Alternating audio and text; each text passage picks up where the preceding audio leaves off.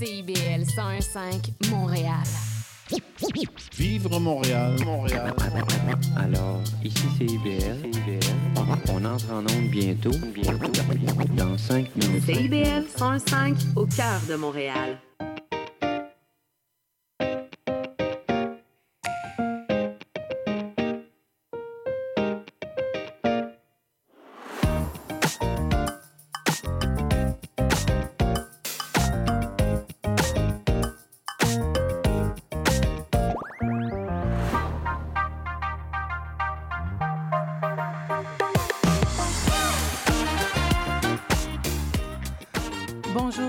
Chantal. Je vous accueille dans le cadre de l'émission Au cœur de la famille. Je dois vous avouer ce soir, je suis un peu fébrile, mais je suis très, très, très heureuse d'être avec vous. Et euh, je dois vous dire que c'est ma toute première expérience en ondes. C'est mon baptême ce soir, mais euh, et mon défi professionnel, c'est de rentrer dans le temps. Donc, euh, vous savez, en ondes, on est à la seconde près. Donc, j'ai Maurice en studio avec moi, qui est mon metteur en ondes, qui va m'aider à gérer mon temps si jamais je dépasse, parce que j'ai tendance, dans ma passion, de des fois dépasser le temps quand je donne des conférences euh, live avec les gens en personne. Donc, euh, l'intention de l'émission, c'est une nouvelle émission, naturellement, et euh, d'entrée de jeu, je pourrais vous dire que le mot-clé qui va faire du sens avec euh, cette émission, c'est le mot coaching familial. Donc, bien entendu, je vous invite aussi à passer le mot à votre entourage, parce que comme elle est à ses premiers balbutiements, bien, je pense que vous allez être là pour aller euh, élargir un peu euh, l'auditoire. Puis, ben, en fait, ça recoupe tous les thèmes qui, qui rassemblent la famille. Donc, c'est pas compliqué, c'est tout le monde. Donc, euh, et euh, de tout mon cœur, je veux rapprocher les gens, rassembler les gens autour de différents thèmes qui touchent les Québécois et tous ceux qu'on a accueillis ces dernières années. Donc, euh, et on veut que l'émission soit réconfortante pour vous. Donc, et qu'elle réponde à mille et une questions que vous avez, des petites inquiétudes de par-ci, par-là. Puis, de sentir aussi qu'on n'est pas seul dans son bateau à ramer, que parfois, on est dans le soleil et il brille fort, puis des fois, c'est la pluie qui va vers l'orage, mais c'est un nuage qui passe. Tout finit par passer. Dans le thème de l'émission aussi, on va aborder euh, ben, ce soir euh, l'anxiété chez les jeunes, mais euh, dans les émissions ultérieures, il va y avoir les thèmes tels que le TDAH, les ados, l'intimidation, l'arrimage entre l'école et la maison la solitude chez les aînés, le team building familial, la communication entre les parents, la communication parents-enfants. En bref, il y aura beaucoup de thèmes. Plein de belles choses nous attendent euh, dans les prochains mois. Et puis, euh, naturellement, euh, on a nommé, en fait, j'ai nommé l'émission Au cœur de la famille. Ça paraît peut-être simple, mais en fait, c'est bien réfléchi parce que pour moi, c'était, je parlais avec mon cœur et je vais toujours parler avec mon cœur en premier lieu. Je suis moi-même maman, mais aussi, je désirais que ce soit central. Alors, le cœur, quand on dit aussi le cœur, c'est central d'une famille. On, est aussi avec beaucoup d'amour, euh, euh, donc, euh, entre les gens qui nous unissent donc autant dans notre famille que la famille élargie. Mais la famille, ça peut être aussi les amis, hein, en fait. Donc, et l'intention de l'émission, c'est que je sois une personne éclairante pour vous, que ça illumine aussi vos semaines difficiles. Euh, c'est mon côté coach de vie et je vais être de plus en plus à l'aise et vous partager toutes sortes de belles petites choses et des expériences, des anecdotes. Euh, tantôt vous allez rire, tantôt vous allez pas, j'espère pas pleurer, mais si vous avez des larmes, c'est correct, on se laisse aller. Mais euh, je vais être, comme je disais euh, précédemment, là, je vais être une source de réconfort puis vous inspirer à vouloir faire mieux sans chercher la perfection. On est fort là-dessus, euh, les, parents. On se donne énormément. En tout cas, je peux parler pour ma génération. Moi, je suis dans la cinquantaine. Et puis, on dirait qu'on est... Euh, faut retourner au balancier, euh, peut avoir un équilibre parce qu'on se donne énormément et on s'exige beaucoup. Alors, on est des super mamans women, des super papas qui travaillent fort, mais en même temps, il faut se déculpabiliser, s'enlever du stress euh, et se donner une qualité de vie et de lâcher prise sur certaines choses. Donc, euh, et puis on est là pour progresser tous ensemble.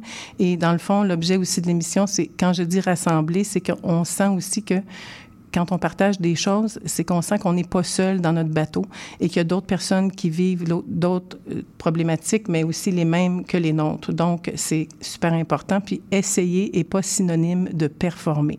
Alors, voilà. Et euh, aussi, ce que je peux vous dire, ben, en fait, moi, il y a une, j'ai en anglais le mot quote, mais un adage d'Henry Ford qui dit l'échec est l'occasion de recommencer, mais de façon plus intelligente. Je trouve que c'est bien dit. Donc, si aujourd'hui je vous prends, puis je parle de l'anxiété chez les jeunes et que vous voyez que, oh mon Dieu, je devrais peut-être faire ça, ou vous commencez à vous analyser, dites-vous qu'il n'est jamais trop tard. Jamais trop tard. Tout s'apprend tout s'apprend. Il s'agit de faire le premier pas, puis le petit pas que vous allez faire va vous mener à un deuxième pas. Donc, euh, on souhaite, euh, je souhaite en fait vous donner des petits trucs euh, pratico-pratiques, bien entendu. Et d'une façon un petit peu plus, euh, disons, spirituelle, je vous dirais que je voudrais vous donner euh, un, nouvel élan, un second souffle, une chance de vous reprendre et on, enlève la culpabilité euh, en écoutant l'émission, puis on se dit, ben là, je vais, je vais faire mieux demain. Et le côté pratico-pratique va apporter une certaine convivialité. Et puis, ce soir aussi, je vais en parler un petit peu plus tard, on va avoir une invitée spéciale. En fait, c'est Dr Gosselin, qui est médecin de famille. Elle est la lauréate 2023 du prix médecin de famille de l'année, décerné par le Collège québécois des médecins de famille. Donc, Isabelle, nous sommes très heureux de vous accueillir en studio. Et puis, on va pouvoir échanger vers la fin de l'émission. Euh, et euh, aussi, ce que je peux vous dire, c'est que euh, je souhaite d'être présentement, vous êtes peut-être en train de brasser la sauce viande que vous êtes en train de faire, coucher les petits, mais je souhaite d'être dans vos salons, dans vos cuisines, peut-être dans votre voiture aussi. Alors, voilà. Je vais aussi, peut-être, étant donné que c'est la première émission que j'anime, j'aimerais quand même parler un peu de mon curriculum. En fait, qui suis, qui suis-je? Chantal Giraudet, bien sûr, mais euh, j'ai en fait euh, une expertise. Euh, j'ai été enseignante orthopédagogue, donc spécialisée en difficultés d'apprentissage auprès des adolescents. Et j'ai naturellement, je coach maintenant dans les écoles les enseignants qui arrivent et qui commencent, qui débutent la, carrière d'enseignant, qui est de beaux défis professionnels mais euh, j'ai aussi ma propre entreprise avec tous les grands défis que ça comporte. Donc, euh, vous ne serez pas surpris euh, de comprendre que j'ai bâti en fait un centre de formation qui permet d'aider les familles, mais aussi les entreprises à, devenir des, milieux de vie sains et sécuritaires, épanouis, équilibrés et tout. Puis, euh, ben, l'émission aussi à CBL, c'est sûr que ça va être concentré beaucoup sur la famille, donc le coaching familial. Et puis, euh, j'ai une formation en PNL. Et finalement, je vous, je, vous dis que j'ai été tout au long de ma vie, presque toute ma vie, en fait, euh, professionnelle, directrice d'établissement scolaire. Donc, euh, j'ai beaucoup d'expérience avec les familles. On doit en rencontrer à peu près 3000 au bas mot au bout de ces, ces vingtaines d'années-là. Alors, pour ce faire, je vais débuter euh, le thème qui est sur l'anxiété. Alors, je vais commencer par, euh, le, comme je vous disais, l'intention est une partie pédagogique et une partie pratique. Donc, c'est quoi l'anxiété? Euh, je vais miser beaucoup chez les jeunes, mais vous allez voir qu'il y a des choses qui se recoupent avec les adolescents, qui se recoupent aussi chez les adultes. Vous allez peut-être même, comme parent, vous reconnaître parce que, bon, peut-être que vous vous questionnez aussi si votre enfant vit des stress ou c'est de l'anxiété. Alors, grosso modo, l'anxiété, c'est une émotion qui est désagréable, qui se combine avec des symptômes physiques.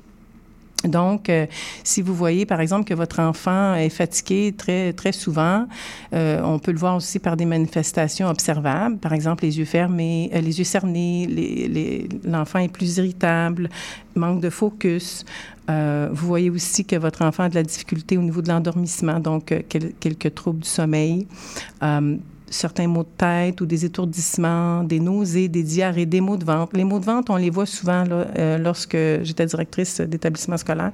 Euh, en phase d'examen, peu importe que ce soit des jeunes ou des adolescents, euh, ils ont des maux de ventre. Euh, c'est le stress qui occasionne, les examens. Donc, et des fois, ça peut être aussi les jeunes, on voit qu'ils transpirent un petit peu plus ou le rythme cardiaque augmente. C'est moins palpable, observable, mais on le voit des fois dans le visage. Les jeunes sont plaqués. même des fois durant une période d'examen. On voit certains enfants qui ont des plaques rouges au visage. Donc, on peut présumer que c'est une manifestation observable d'un certain stress qui est plus élevé chez les élèves qui sont anxieux. Mais on est, l'anxiété, c'est tout à fait normal de la vivre à un moment ou à un autre dans notre vie. Et je parlais des observations des symptômes physiques, mais l'anxiété, ce sont les pensées naturellement anxieuses. Et c'est quoi des pensées anxieuses? Écoutez, tout le monde est inquiète à un moment ou à un autre euh, de sa vie, mais les pensées anxieuses, des fois, l'inquiétude peut devenir quelque chose euh, qui mine un peu le fonctionnement de l'enfant, de l'adolescent ou de l'adulte parce que l'adulte ou l'enfant ou l'adolescent sont en rumination mentale. Donc, euh, le petit hamster qui tourne tout le temps, vous savez, vous êtes en train de vous faire des scénarios, vous avez soit des doutes d'une situation ou votre enfant a des doutes, des craintes. Euh, ça peut aller jusqu'aux obsessions. Et on va pouvoir aborder ça aussi avec Dr. Gosselin vers la fin de l'émission. En fait, euh, et c'est ça, on pourra nuancer aussi les différents types, euh, euh, faire des nuances entre certains types d'anxiété. Mais les types d'anxiété, il en existe quand même quelques-unes. Les plus, je dirais, communes sont l'anxiété scolaire, qui est naturellement, qui s'apparente aussi à l'anxiété de performance. Il y a l'éco-anxiété qui est tout nouveau quand même depuis quelques années. Il y a l'anxiété sociale, l'anxiété généralisée et il y a aussi le trouble de l'anxiété de séparation. Donc, chez les enfants, on peut percevoir, euh, en fait, on peut diagnostiquer les enfants euh, pour ces types d'anxiété-là. Et euh, comme parents, ce qui est important aussi, c'est de se questionner, est-ce que moi, quand je suis à la maison ou quand je vais, en présence de mes enfants, est-ce que moi, je souffre d'anxiété? Alors, est-ce que peut-être vous êtes diagnostiqué par l'anxiété? En fait, diagnostiqué, excusez-moi, de l'anxiété si c'est le cas, ou peut-être que vous ne l'êtes pas, mais vous le savez que vous souffrez d'anxiété, euh, c'est très palpable dans une maison. Euh, dans vos gestes, dans vos comportements. Donc, les enfants, euh, c'est pas surprenant des fois qu'ils vont avoir les mêmes attitudes, les mêmes comportements, et vont. C'est comme des antennes. Hein. Les enfants, euh, ils vous ressentent, ils vous connaissent euh, dans les deux sens. Vous les connaissez, ils vous reconnaissent, et même si vous dites que tout va bien, vos enfants sont quand même de, sont quand même capables de percevoir que vous vivez un stress ou une anxiété du moment ou ou pour une plus longue période de temps. Donc il faut aussi se dire que euh, des fois, les enfants vont vivre des, euh, des, traumatismes ou des événements stressants.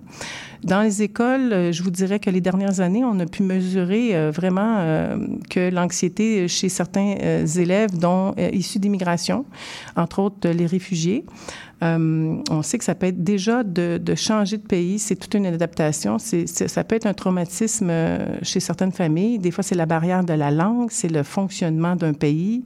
C'est tout aussi ce qui ce qui recoupe aussi l'emploi, la scolarité et tout. Donc, c'est assez, ça peut être traumatisant, ça peut être des événements très stressants.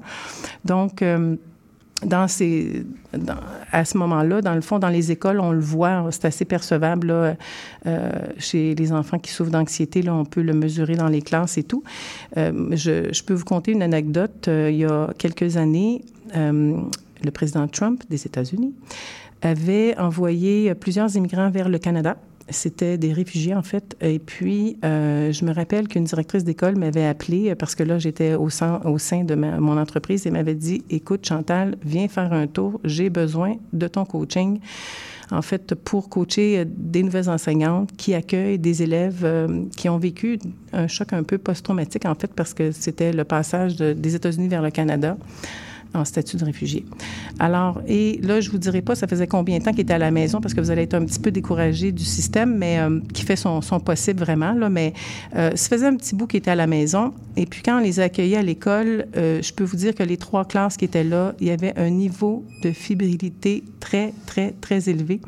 Et quand j'ai vu ça, j'ai dit, OK, là, il y a de l'anxiété, la fébrilité et tout. Et là, je me disais, ben, il faut, il faut diminuer l'anxiété. Et je me rappelle d'avoir dit aux enseignantes, euh, écoutez, on n'enseignera pas, puis on n'enseignera pas les prochains jours. Ça va, ça va être un bon deux jours, trois jours, on n'enseigne pas. Et je me rappelle de voir, de voir les visages des enseignantes qui débutent, qui veulent donner un programme et qui, et j'ai dit, écoutez, euh, un enfant qui est anxieux ou trop anxieux n'est pas disponible à l'apprentissage. Alors, euh, et ça, ça apporte des fruits parce qu'on a médité avec les enfants, on leur donnait des routines claires, on a communiqué en gestes parce que, bon, il y en a qui parlaient pas la langue naturellement, il y avait la barrière de la langue, mais c'était fabuleux. Et euh, un coup l'anxiété diminuait, la fébrilité, les élèves étaient disponibles, tout là est capable. Donc, vous êtes capable aussi au sein de votre famille euh, d'apporter ce, ces beaux changements-là. Et puis, euh, ce que je peux vous dire aussi qui peut être très intéressant, c'est si vous pensez que l'un de vos enfants ou vos enfants souffrent d'anxiété, ce qui peut être très pertinent à faire, autant pour l'enseignant avec lequel vous travaillez ou laquelle vous travaillez, ou pour euh, un éventuel rendez-vous chez votre médecin de famille, c'est de tenir un journal de bord sur des manifestations observables et mesurables idéalement. Donc, que l'on peut mesurer, que l'on peut même mettre dans un tableau de fréquence ou pas, pas se prendre trop, trop au sérieux, mais vraiment de, de noter le nombre de fois que ça peut arriver, puis à quel moment dans la journée. Et puis, euh, dans le fond, euh, les types, les symptômes, ça pourrait être une perte d'appétit euh, chez les enfants, peu importe l'âge.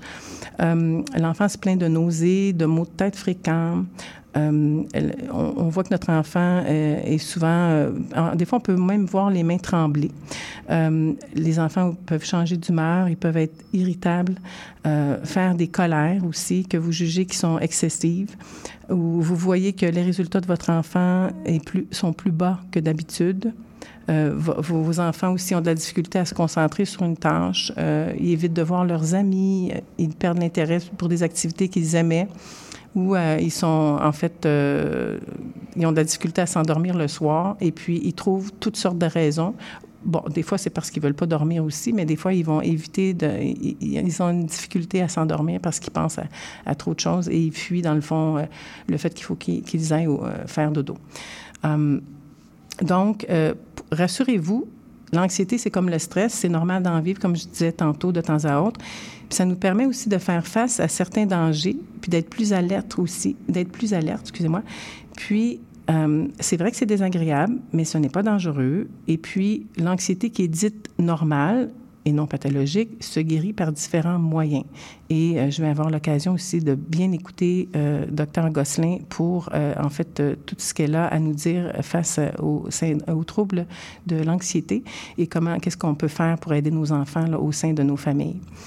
Um, ce qui est important aussi de voir, c'est que lorsque vous parlez à des enseignants, parce que, bon, je suis issue du milieu de l'éducation, um, c'est très important de ne pas euh, porter un diagnostic chez votre enfant en disant il souffre d'anxiété si ça n'a pas été fait par un professionnel. Des fois, ça peut être des moments dans la vie d'un enfant, ça peut être des stress accumulés, une fatigue, une, une mauvaise relation avec l'enseignant, ça peut être toutes sortes de raisons qui sont extérieures, euh, des amis aussi, une, partie difficile au niveau de la socialisation dans les, les cours de récréation. Donc, il y a tout ça. Et dans le fond, ce que je vous dis, c'est qu'on peut parler de phénomène de perception. Donc, quand vous utilisez le mot « j'ai la perception que mon enfant souffre d'anxiété », vous n'êtes pas dans l'évaluation, mais vous êtes plutôt dans « je ressens que euh, Naturellement, euh, les professionnels, dont votre médecin de famille, s'il connaît vos enfants, va pouvoir euh, porter plus un regard plus, disons, sérieux sur le diagnostic apporté, l'éventuel diagnostic apporté chez vos enfants.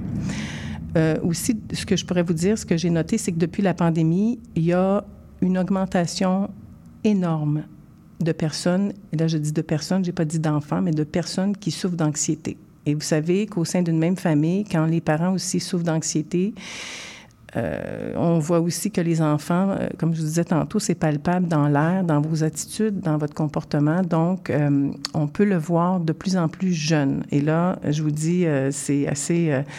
avant, on voyait ça plus chez les adolescents et les adultes, et là, on le voit en très bas âge. C'est un constat, mais on travaille fort pour rassurer les enfants et leur donner des routines claires. Dans la deuxième partie de mon émission, je vais pouvoir vous parler des routines puis vous donner des exemples de routines claires, euh, entre autres la routine du matin, les routines de l'aide aux devoirs, en fait, de maman-papa, et naturellement la routine de l'endormissement, la routine du dodo. Et puis ça, c'est merveilleux. Et puis à l'école, euh, ce que je peux vous dire, c'est que les routines sont bien claires et rassurent les enfants. Donc ça, c'est merveilleux. Puis, ce que je voulais vous dire aussi, c'est qu'il y a, trois façons euh, que l'individu réagit. Puis je le vois en coaching de vie, là, il y a trois façons, puis c'est, écrit dans la littératie aussi. Là, face à des événements, des fois, qui sont plus ou moins agréables, l'être humain, il va réagir de trois façons. Soit qu'il combat, donc il, combat parce que, dans le fond, il, ressent qu'il va pas bien, puis qu'il essaie de, de combattre. Et euh, des fois, c'est malgré lui, ça lui demande beaucoup, beaucoup d'énergie. Soit que l'individu ou la personne fuit, donc elle est en déni, ou euh, la personne s'immobilise. Donc, elle est en résistance et c'est pour ça des fois qu'on va dire une personne va procrastiner, mais c'est pas nécessairement un manque de motivation ou une nonchalance, c'est plutôt une peur. Donc, euh, l'enfant qui procrastine, si par exemple à la maison, un de vos enfants refuse de faire le devoir, euh, c'est peut-être parce qu'il a peur puis il comprend pas. Donc, il faut peut-être lui poser la question est-ce que tu as peur de quelque chose? Donc, et là, c'est là, puis je vais en parler tantôt dans les routines de l'aide au devoir, de l'aide au devoir, de ce que les, je dis l'aide au devoir parce que j'ai travaillé dans les écoles, mais on va y aller plus au niveau familial, au niveau micro. Euh, et non pas macro, mais euh, au niveau, euh, euh, en fait, quand vous êtes assis avec vos, enfants pour l'aide aux devoirs, vous êtes assis avec un enfant, deux enfants, trois enfants, peu importe. Des fois, c'est pas toujours facile de gérer les différents niveaux, les âges, les personnalités, les tempéraments de vos enfants, mais ce que je peux vous dire, c'est que quand votre enfant refuse de le faire, il faut plus lui poser la question. Il a peur de quoi? Puis en quoi vous pouvez l'aider? Donc, ça va être beaucoup plus facile, euh, c'est ça. Et puis, euh, ce que je peux vous dire aussi, c'est que chez les adolescents, je le voyais souvent là, quand les, les adolescents, il y a très, très longtemps, au début de ma carrière, où est-ce que les adolescents, au fond, il y avait besoin, ils étaient des fois dans des examens de fin d'année, puis ils refusaient des fois de faire l'examen, mais c'était plutôt par peur aussi. Donc, euh, l'anxiété monte euh, aux périodes d'examen, on le sait. Si vous pouvez être supportant, puis d'aider de, vos enfants là, à des moments plus critiques dans leur vie ou des changements, des changements euh, qui sont plus grands. Donc, c'est toujours euh, très, très, euh, très porteur, très, très aidant de les rassurer. Et puis là, je, je, regarde mon temps, puis je suis pas sûre, est-ce que j'ai dépassé? Hein? Oui, d'accord. On est dans la pause musicale. J'ai dépassé un petit peu, mais on va en pause musicale. Merci.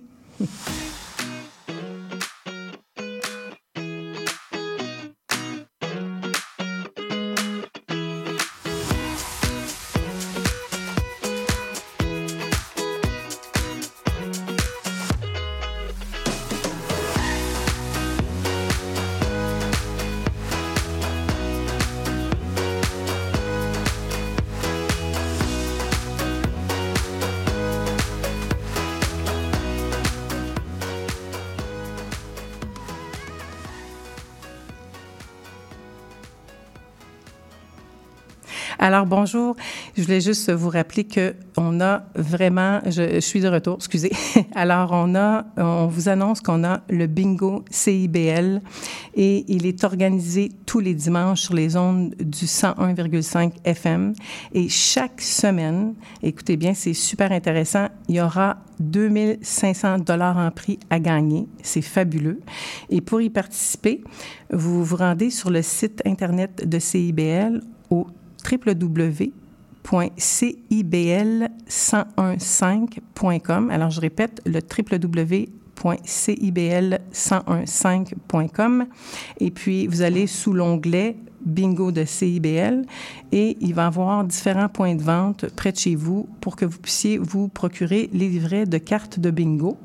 Et puis, ben, vous avez qu'à vous syntoniser euh, tous les dimanches à 16 heures. Soyez là quelques minutes avant en ondes pour euh, que le bingo commence dès 16 heures. Donc, c'est de 16 heures à 17 heures. On vous souhaite bonne chance.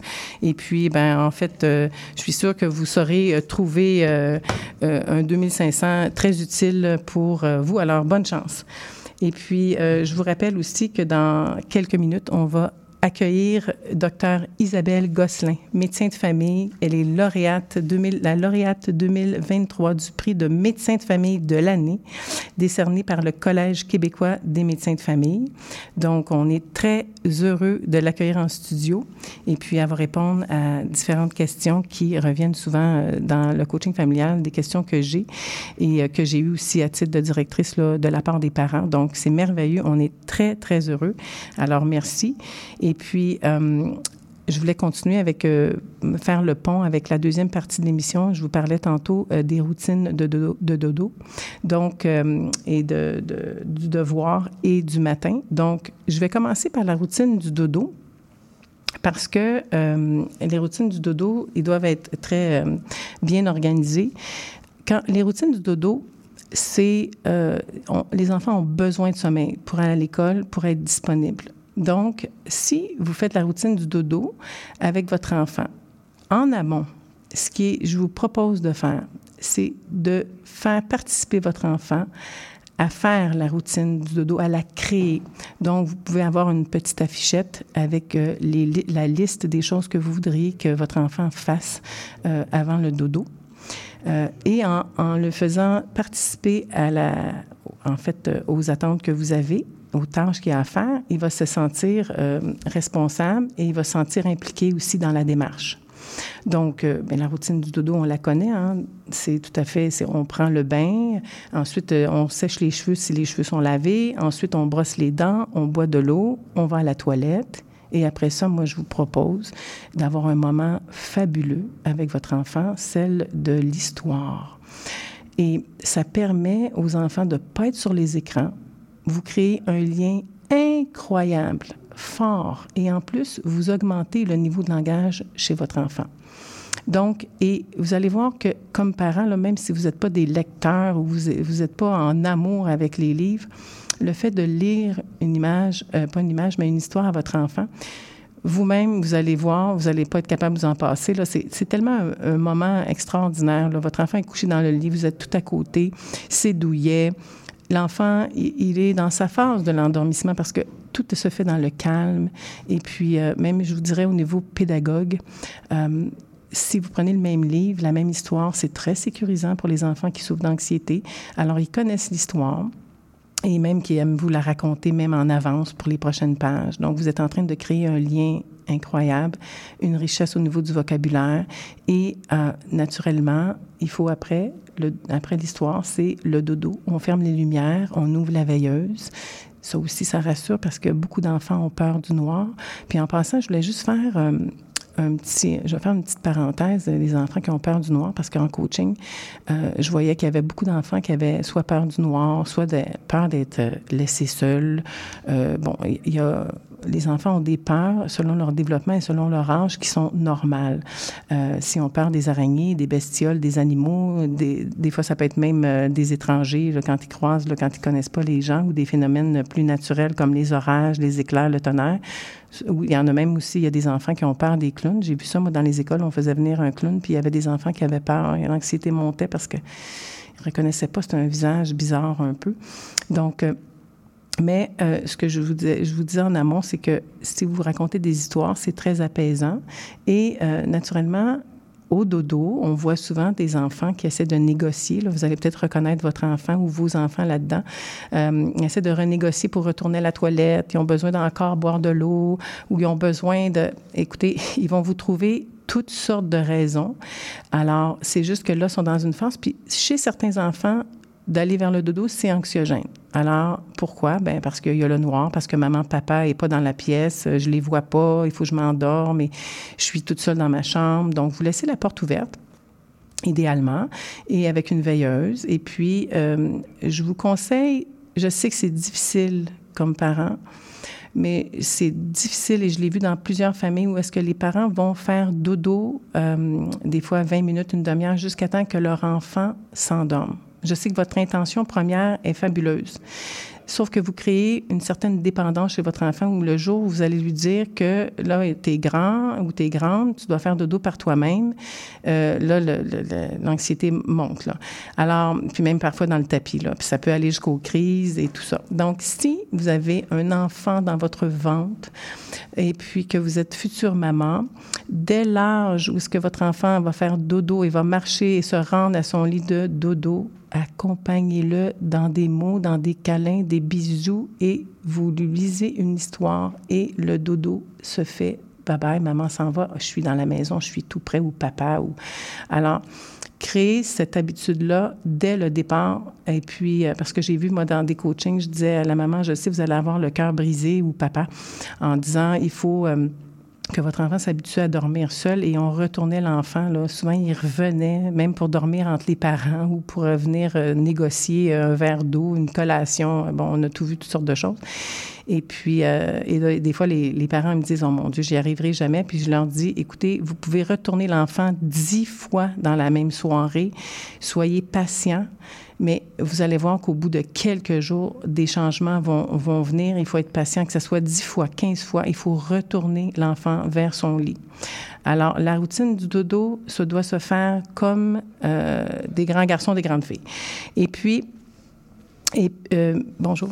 Et puis, euh, l'autre chose, c'est, dans le fond, dans la routine du dodo, ce qui, je vous suggère, c'est de ne pas inclure de collation avant le dodo, parce que les enfants ont mangé à une heure très raisonnable et les collations de biscuits, euh, peu importe sucré ou tout ce qui est sucré avant le dodo, c'est pas nécessaire. Donc, euh, si vous avez l'habitude, ben, je pense que c'est un conseil que vous pourriez faire, c'est euh, la collation, c'est pas une collation, c'est un verre d'eau ou un verre de lait à la limite, mais parce que ça crée aussi le sucre fait augmenter aussi les palpitations, puis donne de l'énergie aux enfants. Donc, avant le dodo, c'est pas, pas l'idéal.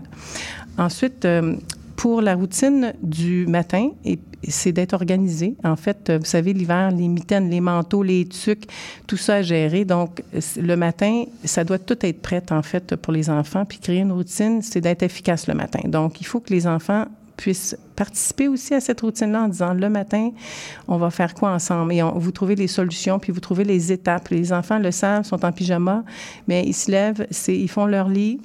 Et puis, ils font, ils, activent la routine euh, du, euh, du matin pour, parce que maman, papa s'en va travailler. Puis même si vous travaillez de la maison, je vous propose de faire une routine qui est claire, qui est efficace, qui est simple, mais euh, qui est suivie même si vous travaillez depuis la pandémie. Là, je sais qu'il y a beaucoup de parents qui travaillent à domicile. Ils sont un petit peu plus lousses, on va dire, mais je pense que créer une habitude, même le matin en se levant, c'est merveilleux.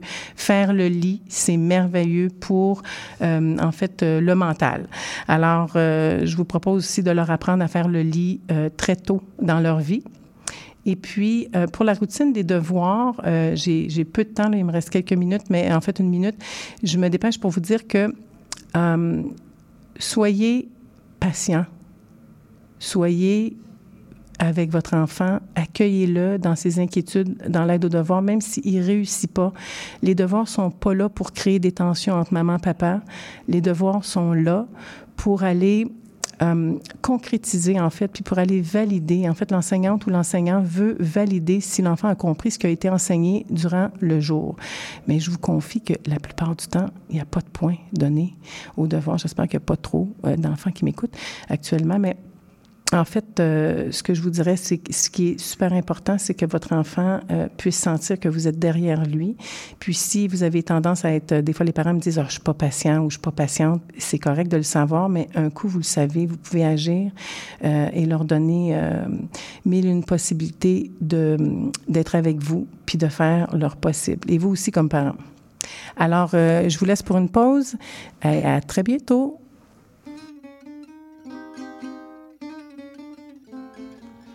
Django et compagnie, c'est une série d'entretiens avec des musiciens et des musiciennes de jazz manouche qui animent une communauté qui est en plein essor à Montréal. Interview et musique en direct, Django et compagnie, c'est mercredi à 20h.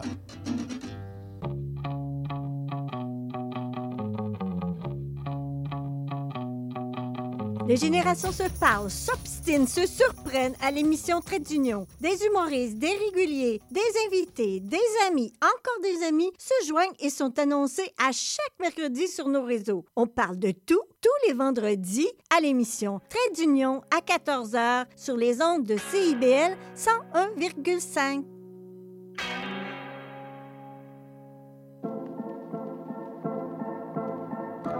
L'éducation vous intéresse? Vous souhaitez y voir plus clair? Alors l'émission Parlons éducation est pour vous. Avec Bernard Dufour et Patrick Pierrard, le dimanche de midi à 13h, soyez-y, c'est un rendez-vous.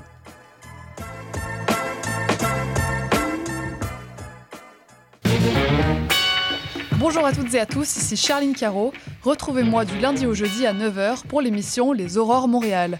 Actualité, culture, entrevue, vous saurez tout sur Montréal. Alors à bientôt dans les Aurores Montréal. CIBL 105 Montréal.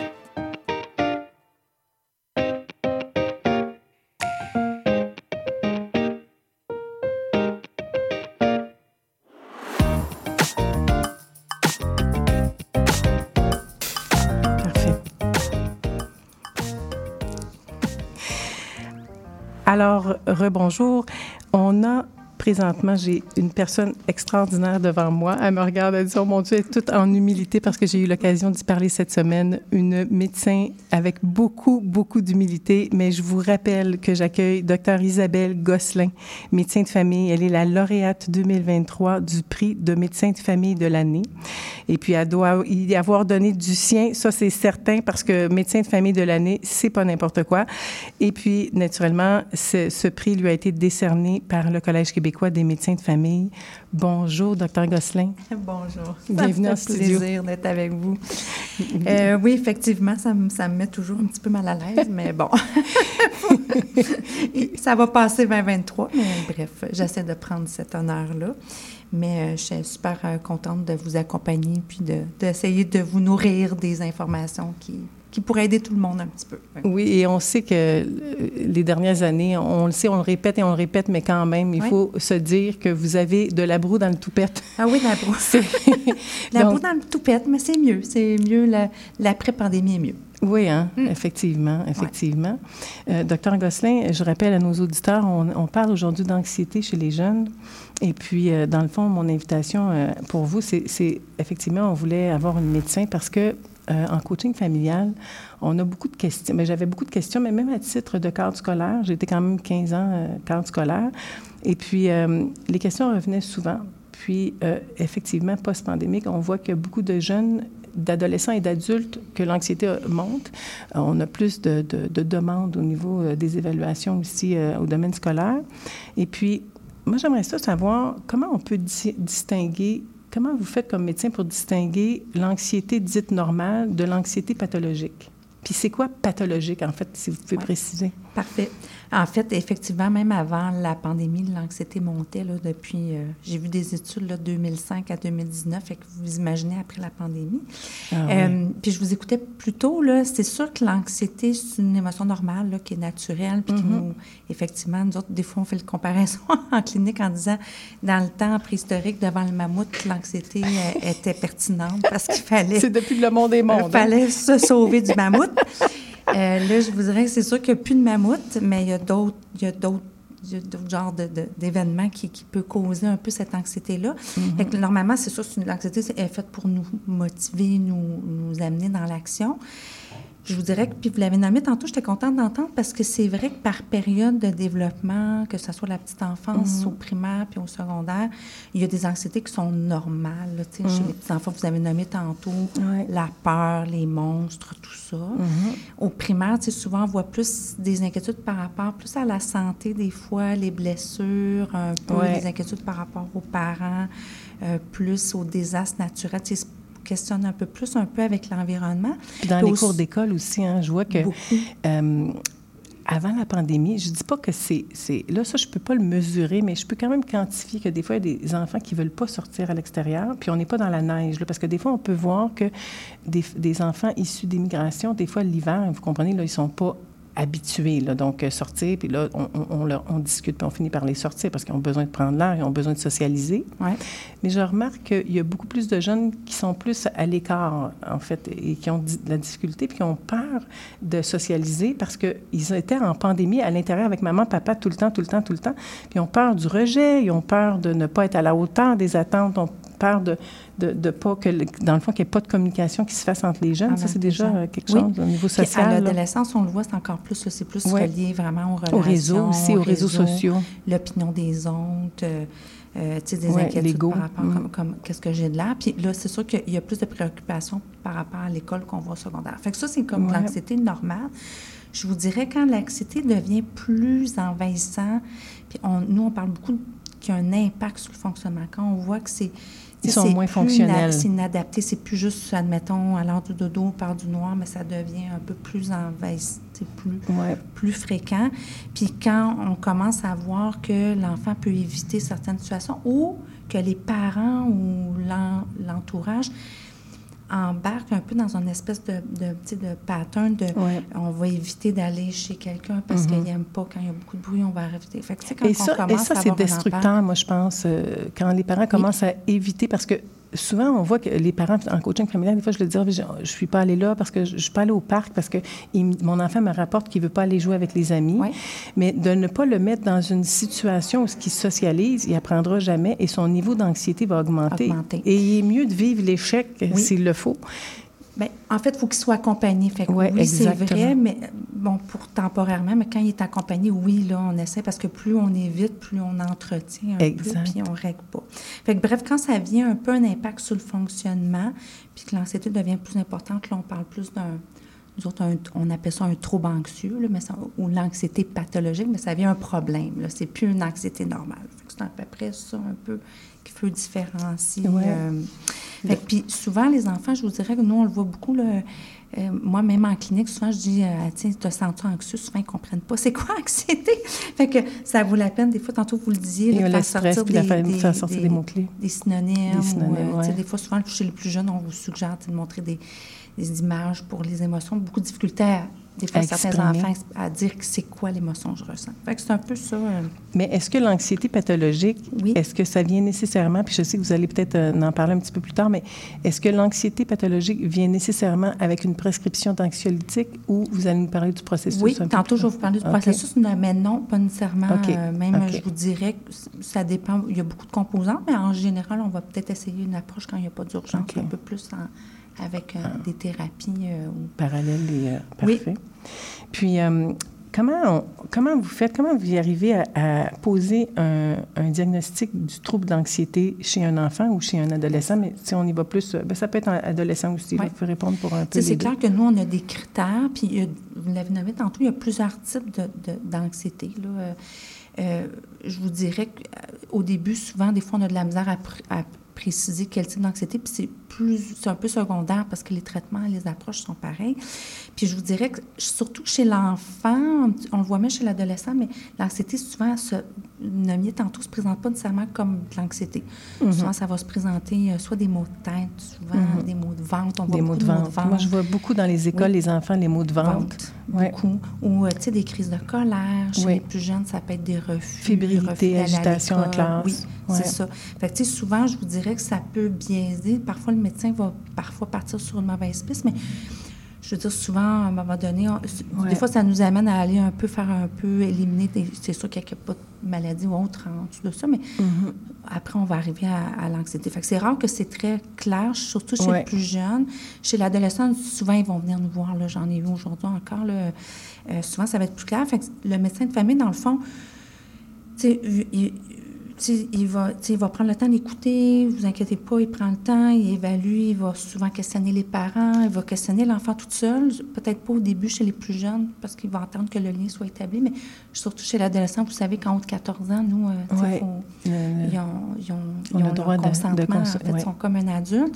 Donc, c'est sûr que là, on- souvent, on va parler à l'enfant aussi, puis ça nous arrive parfois d'aller aller chercher un peu d'informations sur avec l'enseignant, le milieu scolaire. Ouais.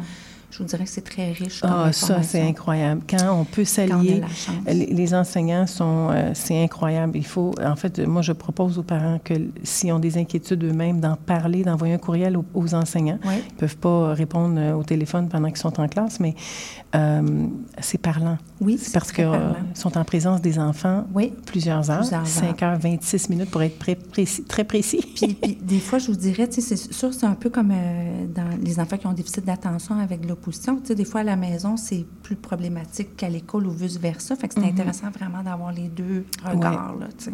C'est deux sphères que- complètement différentes, Oui. mais quand même très connectées, très. Oui. Ouais. Fait que bref, fait finalement, on en arrive un peu avec le diagnostic à ce moment-là. Euh, tu sais, je vous dirais que c'est sûr que, tu sais, moi, je, je regarde beaucoup aussi c'est quoi l'impact sur le fonctionnement. Tu sais, fonctionne-t-il à l'école, fonctionne-t-il à la maison, au niveau social avec les amis? Mhm. Fait je vous dirais, quand il y a un bris de fonctionnement, on est un petit- on, on penche plus là, vers, on se dit, bien là, finalement, on a un diagnostic plus de troubles anxieux. Fait que c'est un peu comme ça qu'on... Mais ce que je remarque beaucoup avec les années de pratique, euh, ben, en fait, euh, ben, je veux dire comme direction, mais travailler avec les, le- le- les CLSC aussi, c'est que les parents ont peur des diagnostics. Oui. Et, et c'est compréhensible, là. Mm. C'est que, mais moi, ce que je peux dire aux parents aussi, c'est que quand on travaille avec les médecins de famille, puis qu'il y a un diagnostic de poser, ça permet à l'école et à la famille d'aider à diminuer, même à voir à euh, restaurer, réparer, à, à guérir. Euh, donc, il y a un diagnostic. Ça ne veut pas dire que l'enfant n'est pas fonctionnel puis que sa vie est finie. Il faut juste être capable. Et je sais que c'est anxiogène même pour les parents. Mais en fait, ça permet plus qu'ils soient bien accompagnés. Oui. Parce que sinon, les gens, ils voient qu'il y a un problème, mais finalement, on n'a pas le nom on Mhm. n'a pas de, c'est pas précis. Puis je vous dirais que dans beaucoup d'écoles maintenant, il y a des techniciens en éducation Tout à fait, tout à fait. Il y a beaucoup autour qui peuvent quand même amener une petite intervention, même si c'est pas, Oui. le, c'est pas pour le temps. Fait que oui, ça vaut la peine. Comme, euh, comme l'adage le dit, il faut tout un village pour éduquer un enfant, mais si on travaille vraiment collectivement, on peut arriver à quelque chose d'extraordinaire. Oui. Euh, mais c'est c'est intéressant. Et puis, quand vous dites, quand, quand les, les parents ont des inquiétudes, là, exemple, euh, tantôt je parlais de, je proposais aux parents de tenir un journal de bord parce que, dans le fond, votre temps, ce que, ce que les gens, des fois, ignorent, c'est ce que j'explique aussi aux familles, c'est quand vous arrivez dans le bureau du médecin, si vous êtes préparé, le médecin, son temps est incroyablement, euh, c'est efficace. Euh, vous pouvez parler de vos inquiétudes, vos questions, mais aussi si vous avez observé des choses et regardez à des moments dans, dans, la journée aussi où est-ce que c'est plus difficile ou des comportements, des attitudes. Bref, en tenant un journal, ça vous aide certainement à... Oui, ben, en fait, comme, comme toute bonne chose, comme je vous disais cette semaine, quand les gens arrivent préparés pour toutes, toutes les consultations au niveau médical, c'est sûr que ça l'aide parce qu'en fait, ça, ça l'aide déjà à organiser un peu l'information. Puis je vous dirais, tu sais, c'est sûr que euh, on a une charge dans le sens que, tu sais, on, on tente d'offrir le service à plus de patients possible. Fait que c'est sûr que... euh, mais je vous dirais que c'est pas le but non plus de- que ça aille vite. Puis souvent, ça prend plus qu'une rencontre. là, Mhm. euh, On parle plus d'efficacité, pas de clair, tourner les quand coins, les ouais. gens arrivent organisés avec l'information, ça l'aide beaucoup, le médecin. Ouais. Oui.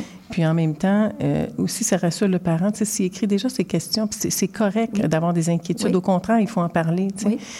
C'est c'est vraiment intéressant. Puis, c'est quoi votre approche là, quand vous traitez d'un trouble anxieux avec les enfants ou les Oui. adolescents? Euh, Qu'est-ce que vous... votre- le processus puis le l'approche? processus. hein. Puis là, je voulais juste dire, tu sais, dans le fond, quand, si vous doutez, euh, si vous avez des inquiétudes, il y a votre médecin de famille ou, il y a des super infirmières, là, les IPS. Oui. Puis je vous dirais que la plupart des médecins de famille se sentent confortables. Si un médecin de famille, c'est pas son champ de pratique est moins for- confortable, il va vous référer. Mais comment l'approche, là, vous parliez plus Ouais. au, au traitement. hein. Ouais. Puis, en fait, c'est sûr que nous autres, euh, puis je voulais juste dire pour les médecins de famille, parce que je voulais vous glisser un mot.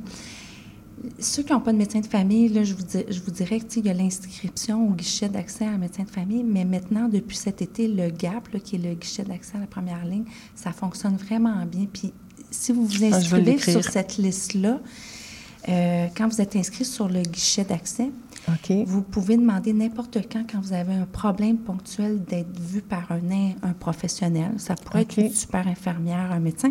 Puis là, à ce moment-là, ce qui, qui appelle le GAP maintenant, là, vous allez avoir un suivi ou une rencontre ponctuelle. Mais quand même, ça l'aide au moins à avoir un pied dans, le- dans le système. Dans le système. Fait que- Ben, mais- super, merci pour ce, Ben oui, ce je voulais, conseil. j'avais- je voulais le dire parce que je trouve que ça fonctionne bien comme système. Ah, wow. Mais bref, l'approche, je vous dirais, clair que euh, le trouble anxieux, je vous dirais, ne tarde, ça, ça- ne- n'a- avoir la pensée magique que le temps va régler les choses, je vous dirais qu'en général, dans les problèmes anxieux, c'est pas la bonne solution. Mhm.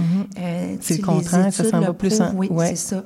C'est pas quelque chose qui se règle faci- normalement seule. non, Ça, c'est ça. ta- C'est un ça tend à processus. l'adolescence, ça va rester à l'adulte. Mhm. Puis souvent, même, je vous dirais que les gens s'automédiquent beaucoup. Ils vont aller, tu sais, on voit beaucoup à l'adolescence, ils vont aller faire des- de la consommation un peu, soit de la marijuana ou tout ça, parce qu'ils vont calmer cette anxiété-là d'une autre façon, Mhm. avec un moyen facilement disponible. Ouais. Puis à l'âge adulte, c'est d'autres façons. Et c'est ce qu'on veut on pas, vous dit, ouais. ça vaut la peine de les adresser. Ouais. Tu sais, quand vous avez des inquiétudes, au pire, on va vous rassurer que l'anxiété, on la, on, elle Et ça se guérit. Pas. C'est juste que si Oui. c'est sur plusieurs années puis Oui. ça n'a pas été adressé, ça va devenir un pattern, ça Oui. va devenir un mode de vie.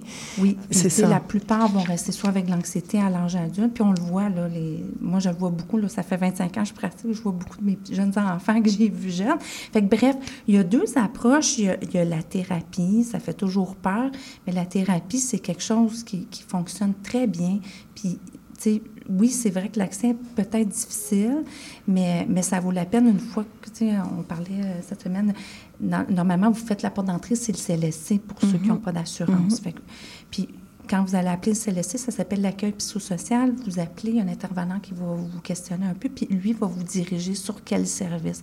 Il y a souvent, je vous dirais, selon les, les régions, 4 à 6 mois d'attente. là, c'est- Mais je vous dirais que ça passe vite. Ça a l'air gros au début parce qu'on a Ouais. l'impression que tout est urgent. Mais un coup, Mais- un coup aussi, le pied Oui. dans le processus, Après, là, vous allez c'est rassurant. Oui. Ça donne aussi le temps aux parents de justement de- de- d'observer de, plus près, hein, Oui. d'avoir une loupe un petit peu plus, euh, tu sais, euh, Oui. euh, regarder de plus près et d'avoir aussi euh, une vue d'ensemble avec l'école parce que l'enfant, il a sa vie à la maison, il a sa Oui, vie à euh, à l'école. puis euh, les chefs d'orchestre sont à la maison le soir, puis les chefs d'orchestre de jour, hein, parce que je dis toujours aux parents, laissez les profs être le chef d'or- d'orchestre le jour, mais les ça, profs ont tellement une boîte de plein de choses. Puis je vous dirais, tu sais, ils vont vous donner des outils au début, mais au moins, puis ça passe vite, là, ça les attend. Puis je vous dirais, tu sais, c'est rare. De toute façon, la plupart de nos traitements, il n'y a rien qui va régler le tout en une journée. Fait que c'est- Mhm. le temps est là, fait qu'embarquer. C'est sûr, si vous avez des assurances, vous avez déjà la chance Mhm. d'aller chercher un, un intervenant privé.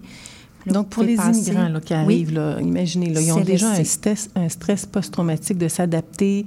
Euh, bon, on sait aussi qu'on a des réfugiés, tout ça. On, on peut les aider en, en leur disant, écoutez, présentez-vous au CLSC. Oui. Et puis, à partir de là, il y a un intervenent psychosocial Oui, qui c'est va les aider. psychosocial. Fait qu'il y a toujours quelqu'un de garde à tous les jours dans chaque CLSC. OK. Puis lui, il va faire un peu euh, le, le constat, le un peu le, le- la première... euh, Les premières, les les premières étapes, l'évaluation, tout ça. Puis lui- eux vont déterminer dans quel... Il y a plusieurs services là, dans le système public. Mhm. Fait que normalement, ils vont après orienter la demande. Puis en attendant, souvent, ils vont donner un peu des outils ou des ressources un peu pour appuyer le- la, famille puis le, le jeune en attendant. Ouais. Fait que ça, c'est l'approche, je vous dirais, plus qui est aussi efficace que les médicaments.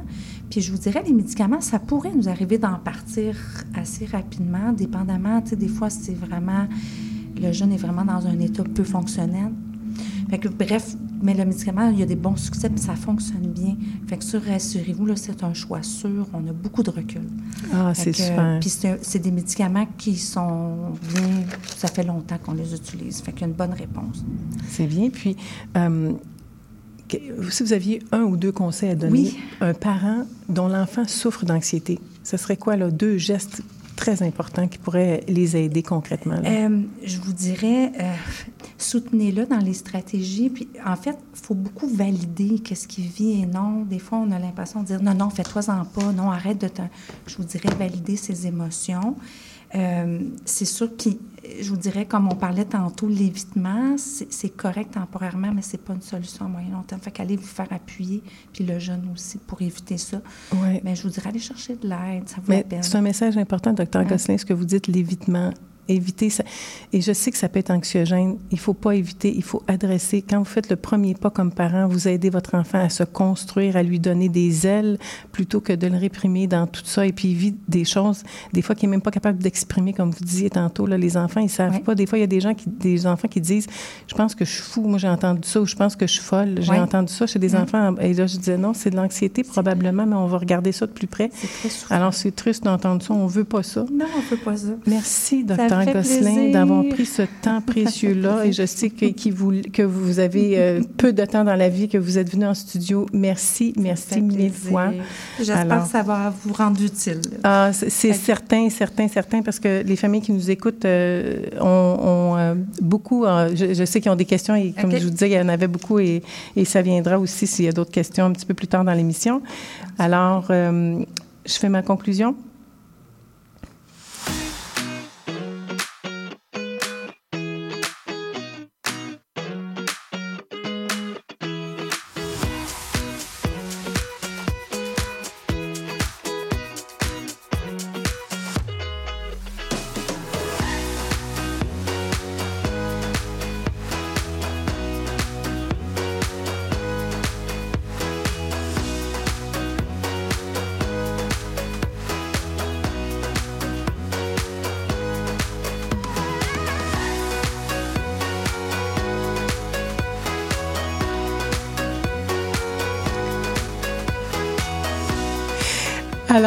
Docteur Gosselin, on rit bien. hein. Je vous avais dit en- d'entrée de jeu en émission que j'avais à gérer le temps. D'ailleurs, je disais ce matin à ma directrice de programme, je disais, mon Dieu, Isabelle, j'ai peur de, au niveau du temps. Et là, voyez-vous, c'est que je dispose quand même encore de quelques minutes. Alors, je vais privilégier docteur Gosselin. Encore une fois, je vous bombarde de questions. Je vous avais dit un beau bonjour, puis je, je me reprends en me disant, écoutez, il n'est jamais trop tard. On va terminer, en fait, les questions qu'on avait prévues pour euh, l'émission de ce soir. Euh, quand vous allez, en fait, vous disiez, il y avait, on évite euh, de, justement de, de ne pas euh, regarder de plus près ce qui se passe chez notre enfant si on pressent ou on a la perception qu'il est anxieux. Maintenant, la question qui tue. Oui. Une fois que vous prescrivez la molécule chez Oui. un enfant, Oui. euh, alors qu'est-ce qui se passe là? Est-ce que l'en- ces trois semaines, de- qu'est-ce que, comment ça se passe là de- en fait, le- le- les médicaments qu'on utilise le plus souvent, c'est les antidépresseurs que les gens connaissent Même bien. chez les enfants. euh, Oui, en fait, les antidépresseurs, ont, en fait, ils ont une indication pour les troubles anxieux beaucoup. Fait que. Souvent, on- communément, on appelle ça les ISRS, mais les gens les connaissent bien comme un Les quoi, antidépresseur. Est-ce que- ISRS. IRS. C'est la classe de médicaments, mais les, les, gens, les- on les utilise beaucoup pour la dépression. C'est des médicaments qui vraiment, de valeur- vraiment, je crois sûr, ça fait des années qu'on les utilise chez les enfants. Il y a certains qui sont plus ciblés chez les enfants. Fait que normalement, quand on les débute, je vous dirais, c'est sûr qu'il y a une possibilité d'avoir un petit peu d'effet secondaire. Fait que- puis c'est souvent très temporaire. Ouais, Ne comme la perte d'appétit et Ouais, tout ça, dit, effectivement. mais c'est vraiment très temporaire. Fait que souvent, on va le commencer à petite dose, mais on l'augmente graduellement. On prend notre temps, il n'y a pas de souci. Mais je vous dirais que l'action arrive, commence au bout de deux semaines, puis souvent, on dit au bout de six à huit semaines, l'action est pas mal là. Mais comme souvent, des fois, on voit à petite dose, ça prend un petit peu plus de temps. Là. On y va graduellement. Puis moi, je dis tout le temps à mes patients, la plupart des effets secondaires en l'intérieur de quelques jours se dissipent. Il n'y en a plus. Fait que ça vaut la peine. Euh, puis il y avait une mise en garde aux États-Unis qui, souvent, des fois, les parents me reviennent avec ça, parce que dans, on a beaucoup parlé, beaucoup dans la dépression, que les antidépresseurs augmentaient le risque suicidaire dans les premières semaines. Puis je vous dirais, là, pas d'inquiétude. euh, ils viennent, on vient tout juste l'année passée avoir des, des études qui prouvaient que finalement, il n'y avait vraiment pas de lien. Fait que bref, c'est ça. Puis ça fonctionne bien, les médicaments. Puis même, je vous dirais, quand Parce que on ça peut faire peur deux- quand on entend. là, même Oui. moi, j'entends ça, puis je me dis, oh mon Dieu, un enfant. Puis là, on entend le mot dépression. on- hein, je- Oui.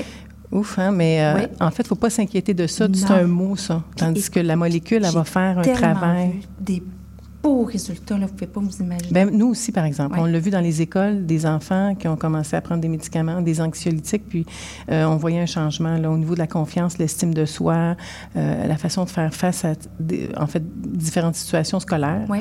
Donc, euh, puis les parents aussi. Les parents, ce que moi je remarque en coaching familial, c'est qu'ils me disent, là, je ne sais pas si c'est normal, mon enfant n'a pas faim, ça fait deux, trois jours qu'il ne mange pas et tout ça. Bon, puis moi je leur dis, ben ce que la clinique nous propose, c'est toujours de penser à laisser un temps. Oui. l'enfant doit s'habituer à la molécule, le système, le corps, le Oui. sang, tout. Oui. Euh, et l'enfant, lui aussi, parce qu'il doit se poser des questions aussi au départ, là, c'est quand même une molécule. euh, Tu sais, souvent, je trouve que ça rend l'enfant un petit peu moins souffrant, un petit peu moins en panique. Là. Que les effets secondaires temporaires, on s'en inquiète pas. euh, c'est rare qu'on ne peut pas continuer. Écoutez, c'est un, un grand merci. Là, c'est vrai. Là, c'est vrai. là, c'est vrai, je vous dis. Je vous souhaite une magnifique fin de soirée et merci d'être venu à l'émission Au cœur de la famille. Je vous le Ça répète, tous les mercredis à 19h, on- je vous accueille en ondes au cadre, dans le cadre de mon émission.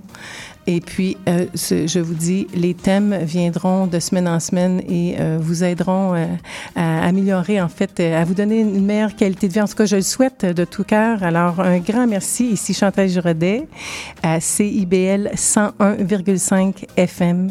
Un grand merci. Je vous embrasse et on se voit la semaine prochaine.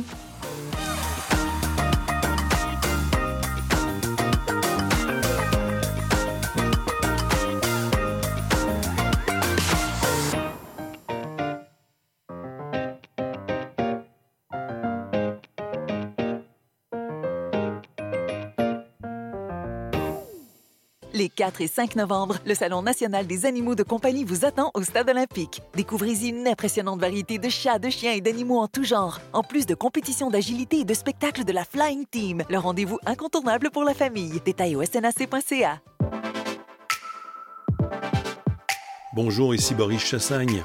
Pour découvrir l'actualité locale d'un bout à l'autre du pays, écoutez l'émission Point de vue. On vous présente des reportages, portraits et entrevues réalisés par nos journalistes postés dans des provinces et territoires canadiens, société, art, culture, environnement, affaires publiques, l'information locale destinée à un auditoire national. Les jeudis 10h sur CIBL FM. Tout sur la littérature. Cette forme-là parlait d'une certaine manière du fond que je voulais explorer. Et ça va générer chez lui une réelle angoisse. Une série nouvelle qui s'appelle Le Projet P. Le personnage de Marion, par exemple, c'est beaucoup défini à travers ce qu'elle peut faire pour les autres ou ce qu'elle représente aux yeux des autres. Avec Linda Dion et Mike Seviano. Jeudi 18h, rediffusion mardi 11h30. CIBL, au cœur de la littérature. Néo-Québec à la radio, c'est tous les dimanches de 13 à 15h sur CIBL 101.5. C'est un rendez-vous.